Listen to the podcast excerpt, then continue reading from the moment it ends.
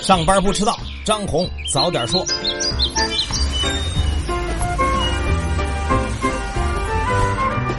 各位听友早，今天是十二月二十六号星期三，欢迎收听今天的张红早点说。上来呢还是说大事，首先要说的是负面清单制度要全面实施了。昨天呢，国家发改委、商务部发布了二零一八年版市场准入负面清单，规定了负面清单以外的行业、领域、业务等等各类市场主体都可以依法平等进入。这也标志着我国开始全面实施市场准入负面清单制度。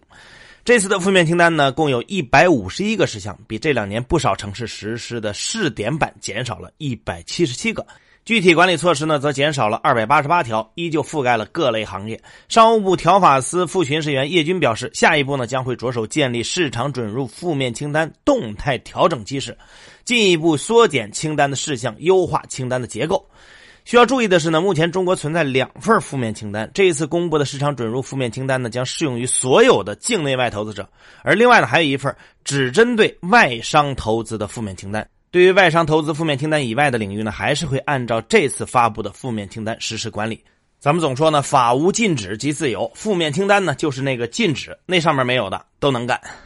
接着来说一说生育险和基本医疗险合并。十二月二十三号呢，全国人大常务委员会审议了国务院关于生育保险和职工基本医疗保险合并实施试点情况的总结报告。报告认为呢，生育保险和职工医保合并试点启动一年以后呢，生育保险覆盖面有所提高，达到了预期的目标，也有效缓解了全面两孩政策实施以后带来的生育保险基金赤字的问题，是于全国推开。会不会推开呢？现在还不知道。不过我们先来了解一下生育保险和医保合并是怎么回事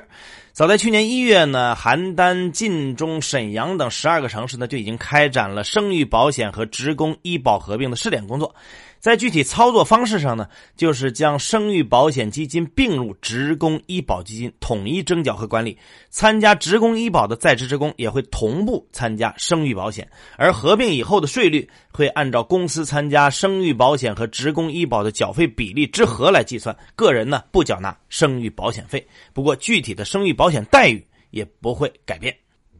前天，深圳市对轻型汽车执行国六排放标准的时间呢进行了调整，从原定的今年十二月三十一号推迟到了明年的七月一号，推迟了半年。我们之前呢也提到过国六的事儿，国六呢就是指国家第六阶段汽车排放标准，从国一到国六，这个数越高，排放标准越严格。在打赢蓝天保卫战三年行动计划当中呢，曾经提出从明年七月一号开始，一些地区呢要开始实施国六排放标准。而广州、深圳、山东的部分地区，还有海南省，则是想当排头兵，纷纷计划要提前实施。不过，经过地方一些部门的建议呢，广州已经率先延后了两个月，决定三月份开始实施。而这次呢，深圳也决定按照国家部署的这个时间点来走。排头兵不好当，这次推迟的背后呢，是因为市场还没有准备好，符合要求又能稳定供货的车型太少了。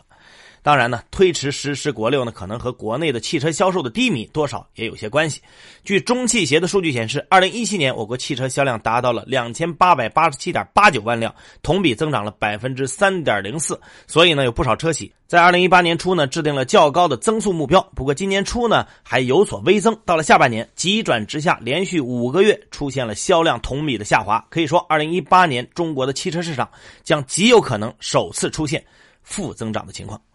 接着说到了股市，在今年四月的时候呢，港交所和全国股转公司签订合作备忘录，推出新三板加 H 股的政策。现在呢，已经有超过二十家新三板挂牌公司呢发布了公告，说打算赴港上市。就在前天呢，新三板挂牌公司君实生物正式在港交所上市，成为了首家新三板加 H 股公司，这也是首家按照香港主板十八 A 上市公司发行的 H 股生物科技公司。这个十八 A 上市规则呢，就是指允许还没有收入、没有利润的生物科技公司提交上市申请。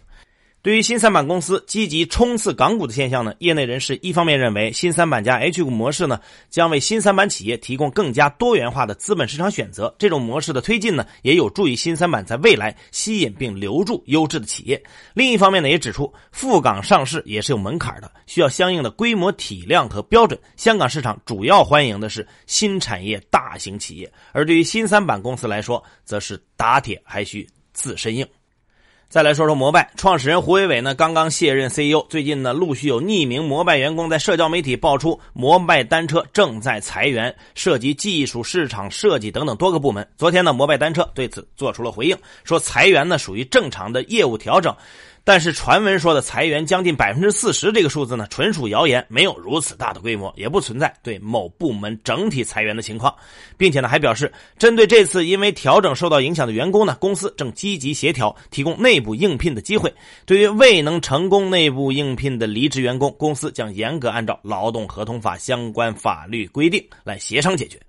回应了很多，但是具体裁员了多少呢？没有说。不过在当前的互联网寒潮下，去哪儿网、美团、知乎、网易等等多家公司都陆续爆出了人员调整或者是裁员。看来这个冬天呢，确实格外冷。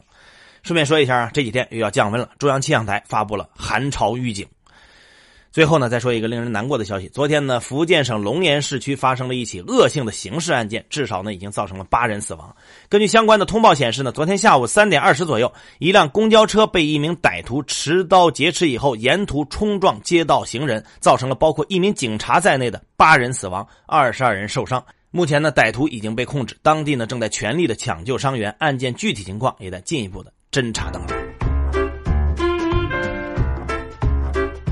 好，接下来关注今天的财新说，应该采取什么样的积极财政政策呢？社科院发布了经济蓝皮书，认为减税是最有效的措施。降准降息及增发货币会增加通货膨胀的压力，不具备长远的效果。如果依靠扩大政府投资、增发国债这种方式呢，既会累积地方债务风险，政府投资也会对民间投资造成挤出的效应。而减税属于全局性的政策，对所有企业都有利，能直接降低企业的成本。但目前税收设计呢还不够合理，税制本身不合理，税收征管越严格，其结果越不公平，对经济的扭曲作用就越大。蓝皮书认为，随着信息化及大数据等的运用呢，税收征管手段日趋先进，完善税制，协调生产环节和收入分配环节税收，逐步提高税制结构的合理性。在此前提下，强化税收征管才是可行的。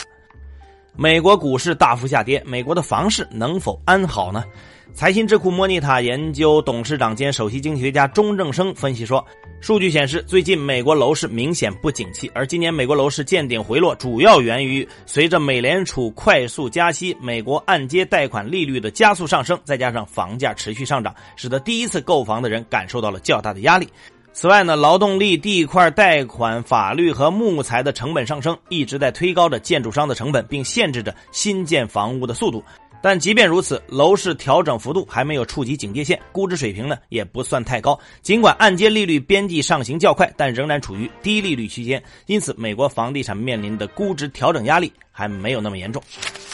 九五后上网都喜欢干什么呢？中国社科院社会学所等发布的社会蓝皮书研究了九五后大学生的网络行为。调查显示，百分之八的大学生基本上每天都查看网红动态，百分之十六的大学生至少每周查看一次。游戏和美妆是大学生最喜欢的网红类型，其次是美食、烹饪类网红。男生会比较关注体育和科技类网红。近六成的大学生观看过网络直播，其中百分之十四点五的大学生表示基本上每天都看，还有大约百分之九的大学生在网络直播平台上做过直播。虽然这个数目看起来不大，但其实有接近四分之一的大学生想要成为网络主播。总的来说，互联网已经成为九五后大学生学习、生活、娱乐所不可或缺的重要部分。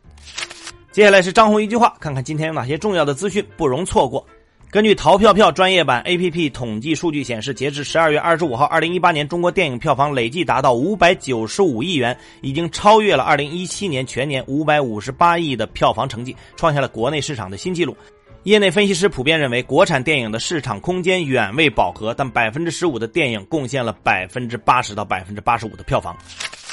平安五十亿长租公寓 REITs 获批，也就是房地产信托投资基金。在线教育机构猿辅导宣布完成最新一轮三亿美元融资，这轮融资由腾讯公司领投，华平投资集团、经纬中国和 IDG 等原有股东跟投。融资完成后，猿辅导公司的估值超过了三十亿美元，相比上一轮融资，估值翻了三倍。有消息称，特朗普正在考虑解雇财长努姆亲。努姆亲任期长短可能部分取决于市场还会下跌多少。迄今为止，努姆亲的举措未能安抚住因华府动荡而不安的投资者。圣诞节，欧美市场休市，比特币盘中下跌超过百分之八，跌破了三千七百美元。以上消息来自于我们财新网、还有新华社和三大证券报。各位安心上班，好好挣钱，咱们明天见。